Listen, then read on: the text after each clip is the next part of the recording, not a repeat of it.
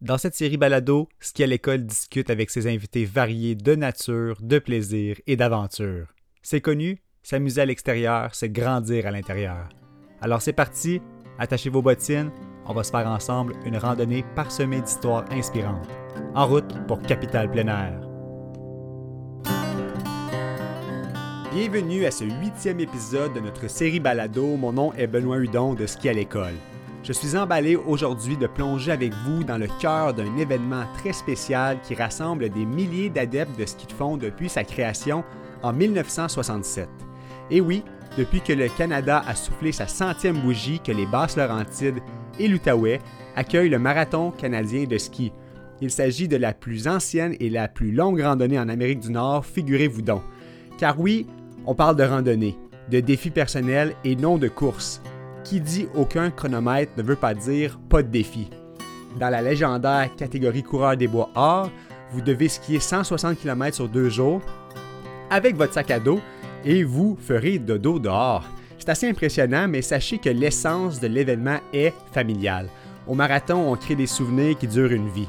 Pour nous en parler de cet événement majeur, euh, nous aurons une formule assez atypique incluant deux invités, un à la suite de l'autre. Autour de la 30e minute de cet épisode, on va s'entretenir avec Julie Boyer, qui va nous livrer son merveilleux témoignage à titre de participante du marathon, coureur des bois et ex-présidente du conseil d'administration.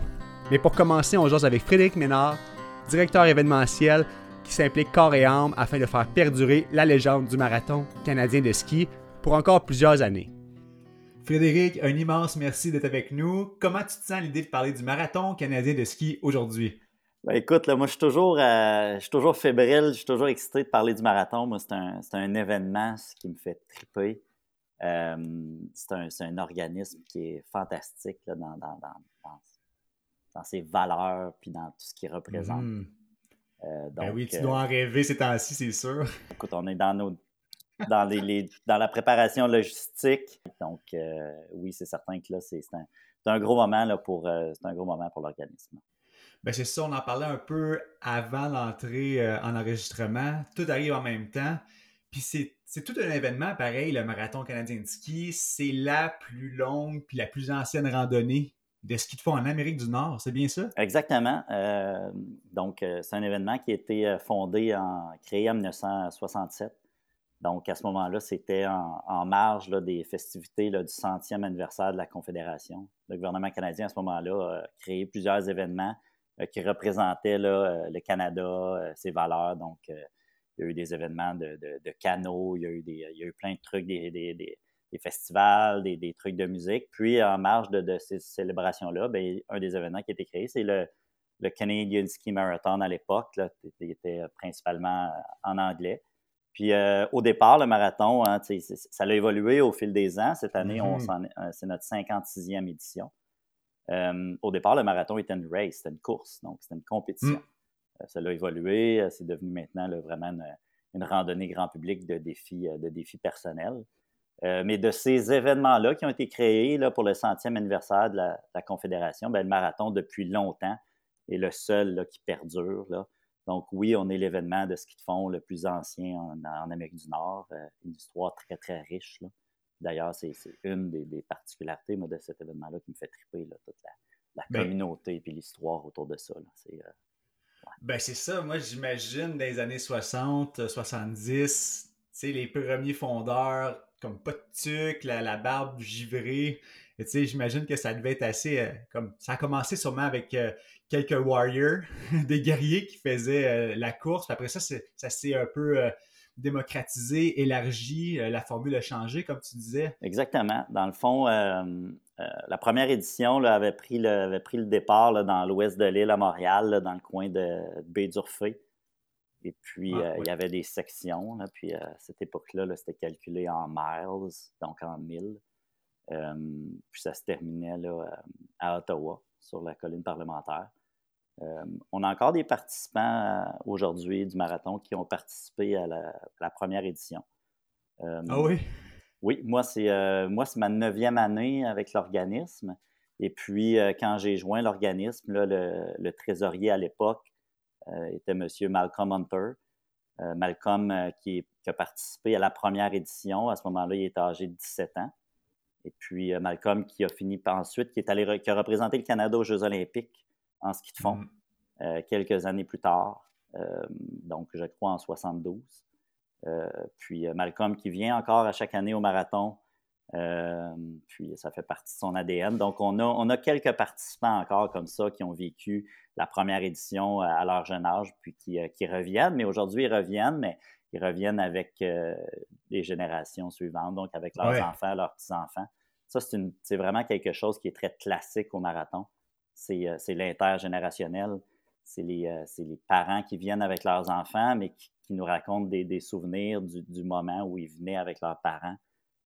c'est vraiment, vraiment, vraiment particulier. Là. J'ai regardé euh, les, enregistrements parce qu'on peut voir sur votre site web euh, les participants de l'année passée. Puis là, je regardais, puis je défilais les pages. Puis ça a pris plusieurs, plusieurs, plusieurs clics avant que je tombe dans les cinquantenaires parce qu'avant ça, il y a des octogénaires, mm-hmm. il, y a, des gens de, tous âges. Fait que c'est vraiment inclusif. Puis euh, on dit au marathon qu'il n'y a pas de gagnant. C'est vraiment, on, on se crée une limite ou un défi pour soi-même. Fait que ça, c'est intéressant. Exactement. Euh, dans le fond, là, euh, chaque personne qui vient au marathon trouve son compte. Euh, donc, comme tu as dit, là, nous, on publie aucun temps, on publie aucune position.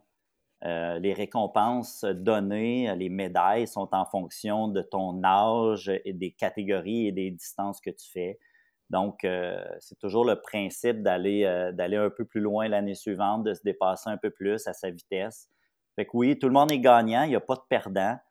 Ben, on a 22 médailles récompenses différentes. Donc, si, euh, si quelqu'un, euh, si un enfant de 9 ans vient puis il fait, il complète deux sections, donc une section par jour, il va mériter euh, telle médaille. Puis là, dans chaque catégorie, il y a une médaille de bronze, d'argent, or. Mm. Donc, l'année suivante, il va peut-être essayer de faire trois sections ou quatre sections pour aller chercher la médaille suivante plus on vieillit, plus on peut aller chercher euh, d'autres récompenses en faisant plus de sections.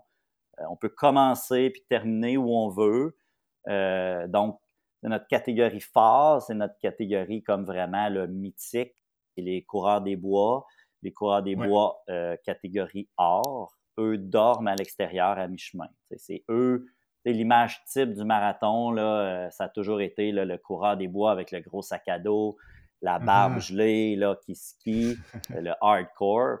Mais ces participants-là, euh, tu sais, une année normale, on a 1500, 1600 skieurs.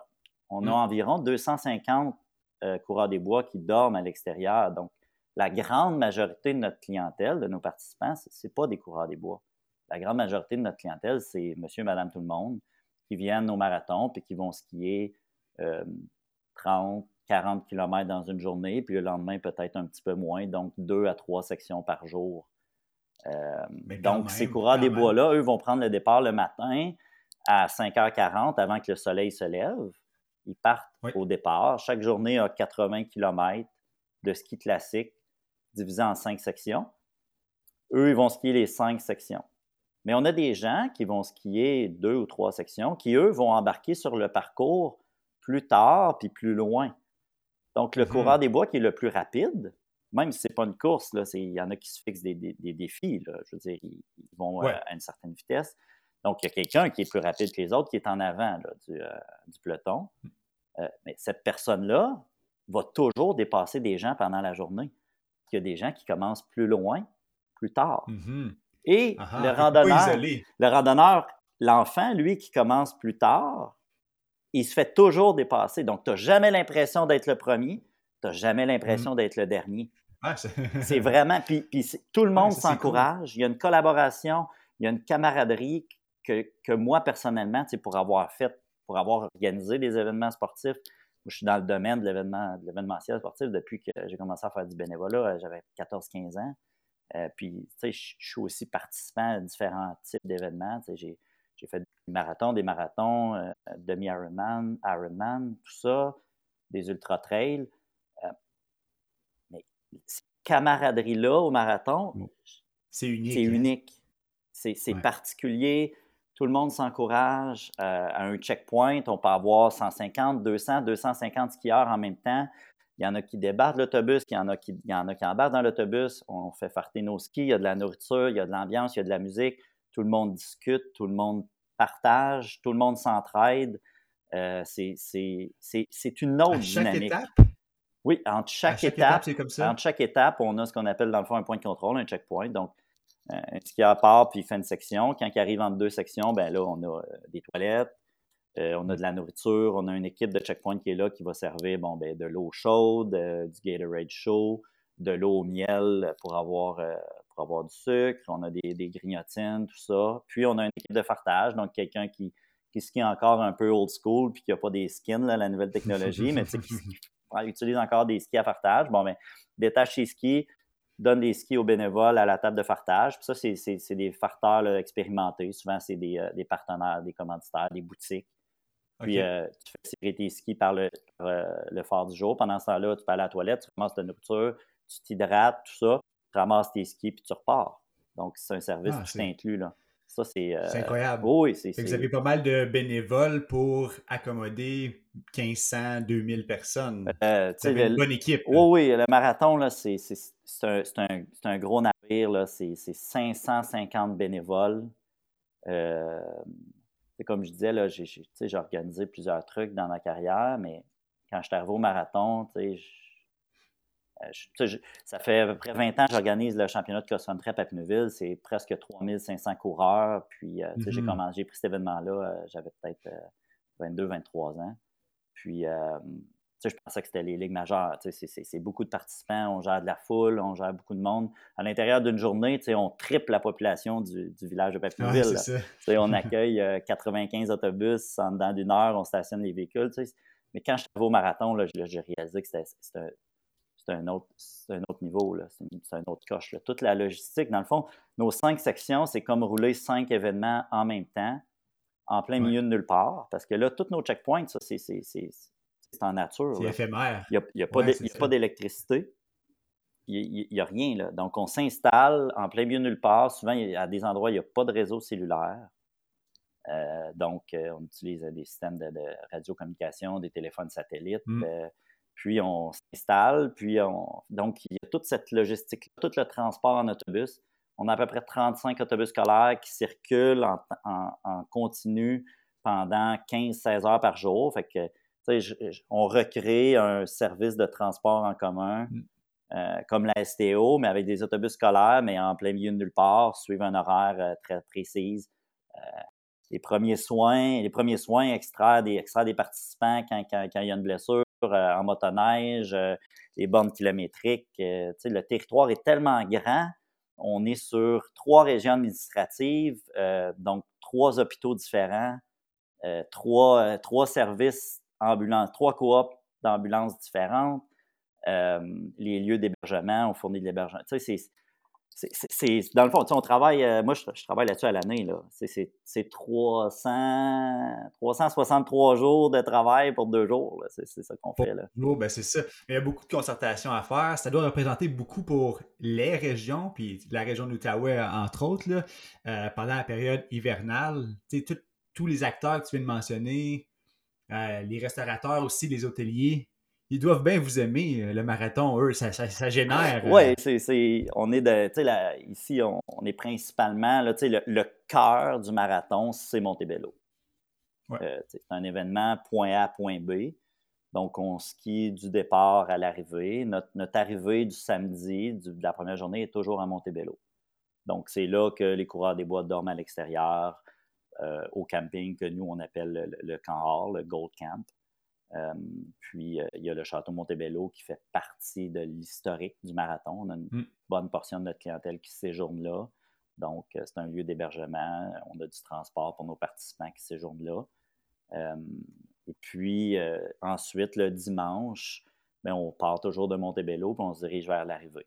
Donc, après ça, nous, on a comme trois tracés qu'on peut utiliser. On peut faire Tremblant-Montebello, on peut faire Montebello-La Chute ou Montebello-Buckingham. Donc, euh, historiquement, c'était toujours entre la chute et Buckingham, puis on alternait. Puis on a développé il y a maintenant cinq ans euh, le, tracé de, Tremblant vers Montebello. Donc, on a maintenant trois segments qu'on peut, euh, qu'on peut bouger, mmh. bouger alterner. Mais c'est sûr que pour le cœur, pour Montebello, à une période de l'année, dans la MRC Papineau, c'est très touristique, mais surtout l'été. Le tourisme hivernal, donc dans une période de l'année où c'est quand même assez tranquille, nous, on remplit 100% des hébergements dans un rayon d'à peu près une heure de route. Euh, nos mmh. dernières études là, par euh, Tourisme Québec, c'est qu'on a des retombées pour Montebello. Là, la région de Montebello mmh même, c'est 800 000 de retombées directes dans, dans, la région en deux jours. C'est non négligeable. C'est sûr que c'est intéressant financièrement, mais c'est intéressant aussi vraiment pour la communauté. Ben c'est ça, exact. J'imagine que les gens appréhendent, attendent ça. Euh, tu dois avoir des échos euh, dans la communauté aussi. Les gens sont pas comme Ah non, encore le marathon. Oui, c'est sûr que ça fait partie de, ça fait partie de l'histoire. On a quand même vécu une, certaine transition, on ne se le cachera pas. C'est un événement qui, historiquement, comme je l'ai dit, c'est un événement qui était très anglophone.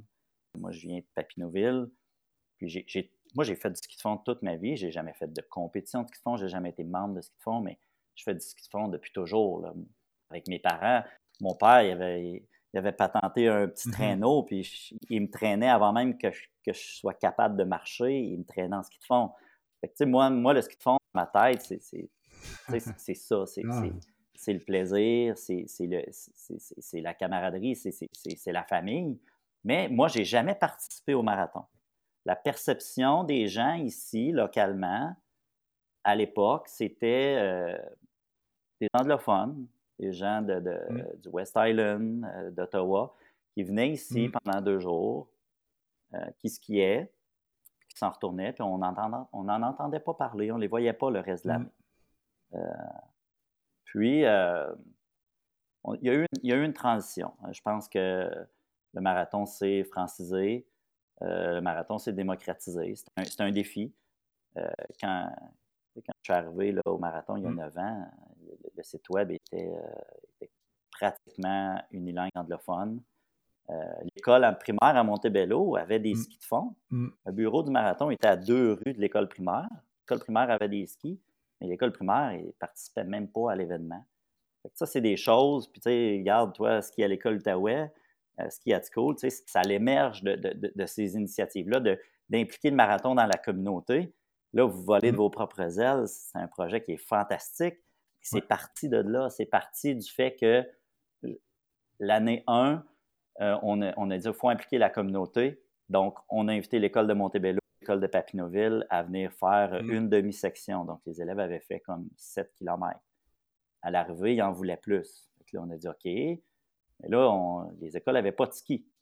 là, notre ah. défi, c'était de, trouver des skis. Fait que là, c'est là qu'on est allé chercher de l'argent on a acheté 100 équipements de ski. La deuxième année, on a eu 5-6 écoles. Puis, tu sais, au mini-marathon maintenant, on a presque 20 écoles. Puis, vous autres, là, vos, statistiques de participation là, pour, euh, pour ce qui est à l'école, c'est incroyable. Mais, mais, cette, mais cette implication-là dans la communauté, oui, c'est certain qu'on est en train de former notre, notre clientèle future. Fait que, tu sais, tu, tu investis de l'argent parce que ce que tu fais, mm-hmm. c'est que tu l'offres gratuitement. Tu offres de l'équipement, des événements, tout ça, ça a toujours été gratuit pour les écoles, pour les enfants, euh, dans les écoles. Fait que oui, tu formes ta clientèle future, tu espères que tu as un pourcentage qui reste accroché à l'événement, puis qui devienne un peu ta clientèle euh, à long terme. Mais aussi, c'est que tu, crées, tu crées des, des, des, racines dans ta communauté où est-ce que là, ça devient des bénévoles potentiels, euh, les parents de ces enfants-là viennent faire du bénévolat au marathon le week-end, puis tu t'impliques tu t'impliques dans ton, dans ton milieu de vie. Donc, de, changer cette vision-là, parce que pas ça n'a pas été un, changement d'orientation ou de valeur. Le marathon a toujours été orienté vers la famille, toujours été orienté vers la communauté, tout ça. Euh, il y avait peut-être un, il y avait peut-être un, moment donné un, petit vide où euh, il fallait faire le pont entre les deux communautés, entre la communauté locale puis la communauté du marathon. Puis, on est mm. là, On est là, puis ça, on le voit. On le voit, les, les gens dans la communauté ici, dans le coin de Montebello, qui, qui, attendent l'événement, qui, en discutent, qui, on voit des, des, gens qui portent euh, des, euh, ben, de la marchandise, des casquettes, des tucs, des manteaux, de ces choses-là. Puis ça, ça, c'est le fun. Donc, euh, on, est, on est plus impliqué là, dans la communauté. Puis ça, c'est gagnant pour tout le monde à long terme. Ben oui, absolument. Puis là, ah, on a eu un survol de la petite transition comme ça. ça s'est ouvert vers le communautaire. L'année passée, formule différente, contexte différent. Qu'est-ce qui se passe pour le marathon édition 2022? Comment ça s'aligne? Faire de l'événementiel, c'est pas, pas évident. Hein? qu'on fasse un festival de musique, qu'on fasse dans le domaine artistique, peu importe le domaine sportif faire de l'événementiel, euh, c'est passionnant, mais c'est très prenant. Euh, la pandémie qui, hmm. qu'on vit en ce moment, ça, ça a complètement bouleversé notre, bouleversé notre, euh, notre industrie. donc, beaucoup d'événements, beaucoup de, festivals qui ont dû annuler ou se réinventer, ce qu'on a fait l'an dernier. Donc, nous, l'an dernier, on ne considère pas que le marathon était annulé. On considère que le marathon s'est réinventé. Puis on a eu une formule virtuelle qui était, euh, écoute, un, immense succès. Euh, habituellement, comme je disais, là, 1500 skieurs. En 2016, pour le 50e anniversaire, on, s'était rendu à 2100 environ. L'an dernier, en virtuel, 2400 de partout à travers le monde, des skieurs en Antarctique, en Angleterre, en Antarctique, incroyable. Hein? Euh, on, avait, un participant québécois qui habituellement participe à chaque année. Euh, il, était au Bahamas pour le travail, euh, puis qui a participé à l'événement en ski à roulette. donc, ça a donné lieu à, des, un, événement très, très, ben, très rassembleur. La communauté s'est vraiment rassemblée. mais donc, on a maintenant créé un nouvel événement euh, virtuel qui s'appelle euh, en français le défi virtuel canadien de ski, bien le Virtual Canadian, Ski Challenge. Puis, c'est un, événement complètement différent euh, qui est organisé par le marathon, mais qui est un, événement qui ne remplace pas le marathon. Donc, les gens sont invités à skier le plus de sorties possible pendant une fenêtre du 1er janvier au 20 mars, donc qui donne avec la fin de la semaine de relâche de l'Ontario. Et puis, euh, si on skie des, si on skie des, chaque sortie de 15 km se qualifie pour une récompense, chaque sortie de 50 km se qualifie pour une autre récompense. Puis quelqu'un qui accumule un minimum de 300 km dans, dans cette, dans cette saison-là se qualifie aussi pour une autre récompense, une autre, donc, quelqu'un. Euh, puis, c'est une catégorie d'inscription. On s'inscrit au défi virtuel, puis ensuite, on, log sur notre profil, on, on, euh, comptabilise nos sorties. Puis, à la fin de la saison, euh, on envoie les récompenses par la poste. Et puis, le marathon est beaucoup, beaucoup basé sur, l'honneur, puis sur le respect. C'est une de nos valeurs les, les, plus, les plus fortes. Là. Et puis, ça vient avec des gratuités. Là on va recevoir, les participants vont recevoir un buff et tout ça. Le marathon, c'est un événement sportif, mais moi, j'aime j'aime dire, j'aime croire, j'aime penser, ben c'est comme ça je le sens aussi, mais c'est un événement humain à caractère sportif où les qualités humaines, où la, la, camaraderie euh, est, mise de l'avant, euh, les échanges. Euh, on, on, se plaît à dire au comité organisateur, au conseil d'administration, quand je rencontre mes, mes 25 chefs d'équipe de département, euh, qu'on est dans le qu'on est dans la business du sourire. We're in the smile business. Si, si, les skieurs, si les skieurs arrivent au checkpoint ou quand on les voit sur le parcours, s'ils ont un sourire, si les bénévoles sont heureux puis ont un sourire, euh, les chauffeurs d'autobus, la communauté, tout ça, si tous ces gens-là euh, s'amuse, ben, quelque part, on a fait notre travail. Euh, donc, euh, nous, c'est de, planifier puis de donner les outils à ces gens-là pour qu'ils puissent s'amuser. Mais on vous en souhaite pas mal des sourires euh, pour cette édition qui approche, Frédéric. Il y avait toute l'équipe du marathon là, que j'apprends à connaître, puis c'est vraiment une belle organisation. Alors, on va avoir la chance de se reparler. D'ici temps-là, ben, bonne chance, bon événement. Merci beaucoup. Au revoir.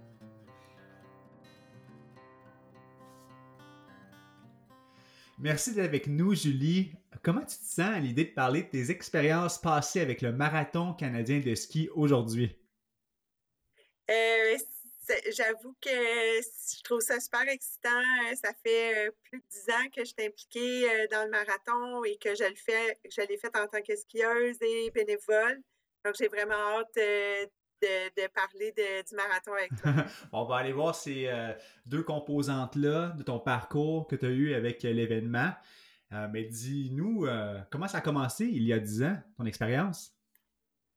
Euh, en fait, euh, c'est euh, une de mes amies qui faisait le marathon, qui savait que je faisais beaucoup de ski de fond, qui m'a invité à y participer pour la première fois. Donc, je m'étais inscrite en tant que coureur des bois bronze. OK, tu as commencé directement le coureur des bois, pas de randonnée, on y va pour. Oui, ouais, c'était vraiment une drôle d'idée. OK, c'est difficile. oui, oui, je ne m'attendais pas à ça.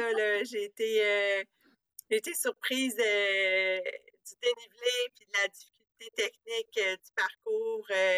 Euh, je ne m'attendais pas à un 80 km euh, par jour de ce calibre-là. Parce que c'est ça, quand on fait coureur, puis on dit, là, c'est une, drôle de question, mais on dit quand même coureur, peu importe si c'est homme ou femme, hein, c'est pas coureur des bois, oui. coureur des bois. Non. Coureur des bois, c'est ça, ça sonne vraiment aventure. puis là, toi, la première fois que tu l'as fait, euh, tu t'es rendu compte que 80 km, euh, c'est toute une balade, puis il faut que tu recommences le lendemain en plus. Exactement. C'est surtout la deuxième journée qui, euh, frappe ah. fort, comme on dit. juste se réveiller le matin, sentir les muscles, puis c'est difficile à croire qu'on va être capable de remettre nos bottes en premier, puis les skis.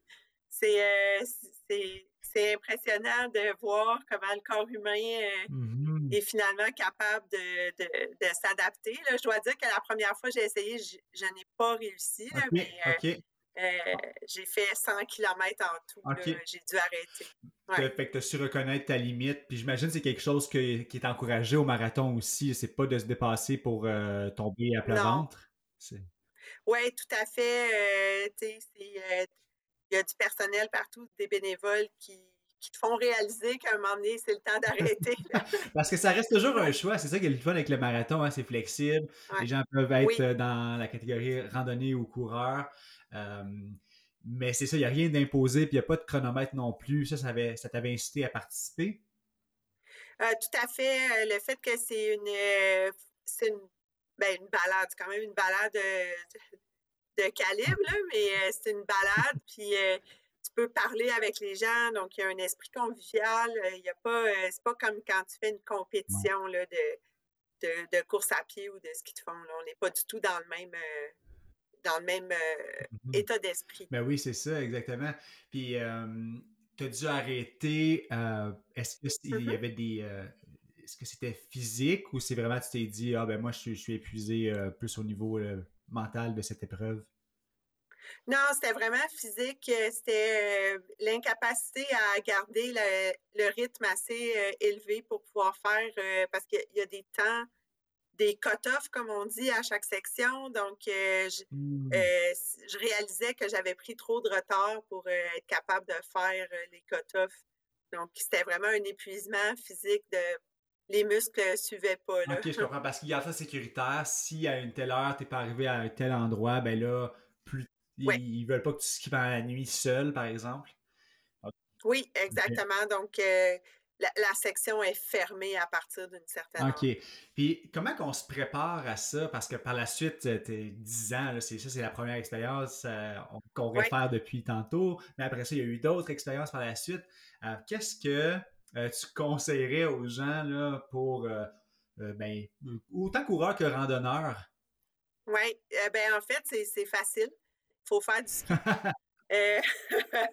Il n'y a, rien de mieux que de faire des kilomètres. Donc, c'est avaler les kilomètres, essayer de conserver une certaine vitesse dans ces kilomètres-là. Et puis, de, skier plusieurs jours consécutifs aussi. souvent, quand on s'entraîne, on ne pense pas à ça, de faire des, des journées consécutives de longue distance pour euh, habituer le corps euh, à fournir un effort plusieurs jours de suite. OK, OK. Puis ça, on commence, euh, c'est ça, ça nous donne un bon deux mois. Est-ce qu'il y avait de l'entraînement ou de la préparation avant la neige? oui, tout à fait. Oui. Ouais, je pense que c'est impossible de partir de zéro. Mmh.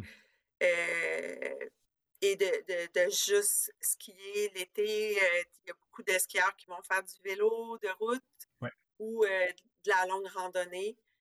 Donc, y aller dans des sports d'endurance avec des mouvements répétitifs pour vraiment habituer le corps. Puis, quelqu'un qui voudrait faire son coureur des bois avec une charge, donc argent ou or, mmh vraiment de se pratiquer avec une charge. Surtout, je dirais, les femmes, là, parce que c'est vraiment difficile pour le haut du corps de porter le sac à dos. Oui, OK. c'est vrai, hein, parce que là, on dort à l'extérieur, fait qu'il y a une charge. Mmh Est-ce que tu as déjà dormi à l'extérieur? Oui, j'ai dormi à l'extérieur lors de la 51e édition du marathon. Ah. C'était une année qui pleuvait, donc j'ai dormi sous la pluie. Ah, c'était toute une expérience. Puis au final, euh, pas attrapé de petit rhume, euh, t'as pu finir la course? Non, non, j'ai pas attrapé de, de rhume cette année-là. Par contre, le lendemain, euh, c'était tellement glacé que c'était vraiment difficile. Je pense qu'on a ah. eu un taux. Il y a eu un taux de réussite de moins de 30% dont je n'ai pas fait partie, malheureusement. mais j'ai quand même couché dehors. Ben oui, incroyable comme accomplissement. C'est c'est sûr que c'est un événement extérieur sujet aux, euh, tempêtes ou mmh aux, au redoux. oui. Est-ce que c'est déjà arrivé qu'il y a eu des, euh, des annulations complètes de l'événement à ta, connaissance liées à ça ou Jamais. on y va, hein? Oui, ça n'a jamais été annulé. Euh, parfois, ça a été modifié à cause de. Il y a eu des années vraiment de verglas intense. Mmh. Donc, les parcours ont été modifiés, mais ça n'a jamais été annulé. Oui, c'est ça. Même, euh, même pendant la pandémie, ils ont fait un événement virtuel l'année passée, euh, tout ça. C'est ça, il y a toujours eu beaucoup de résilience puis d'adaptation mm-hmm. via les comités au marathon. Ça, c'est super. puis là, je me disais, on va essayer de faire une petite excursion mentale, immersive en images.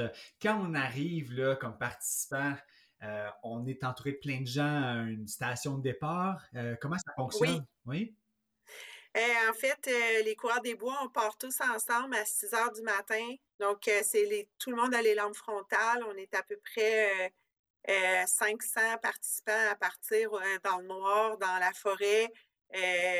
soit de.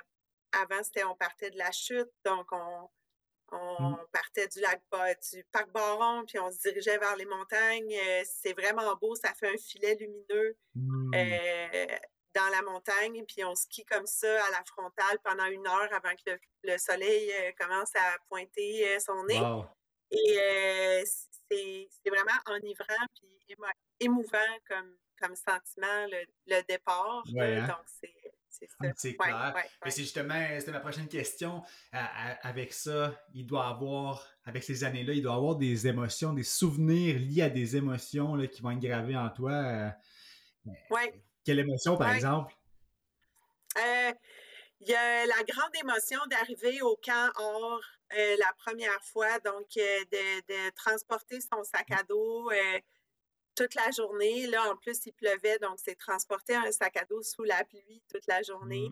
Mmh. Et euh, finalement, d'arriver euh, proche du coucher du soleil au camp Or, où il y a déjà plusieurs coureurs des bois, c'est euh, ceux qui sont très rapides, les feux, l'accueil, c'est pour vrai, ça donne les larmes aux yeux là, parce que tu es vraiment fatigué. Ah ouais, hein? c'est tout un accomplissement. Là. Euh, c'est une grande fierté là, quand même d'arriver là. Puis les gens, ils sont. Les autres coureurs des bois sont heureux quand ils voient de leurs collègues ah arriver. Ben oui, ah oui, c'est ça, la camaraderie que tu faisais référence. Est-ce que tu as encore euh, dans ta vie de tous les jours, quand tu vois la première neige, est-ce que tu as encore des petits flashs de fierté, des fois comme ça, qui jaillissent en toi?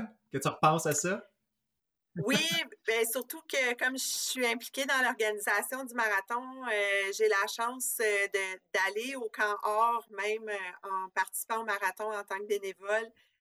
J'ai la chance d'y retourner quand tous les coureurs des bois sont là. Donc, c'est sûr que ça fait revivre des, émotions. Là, oh, clairement. Fait que tu t'impliques encore au sein du CA, du conseil Exactement. Ben, cette année, cette année, j'ai quitté le CA, mais euh, je m'implique encore comme bénévole.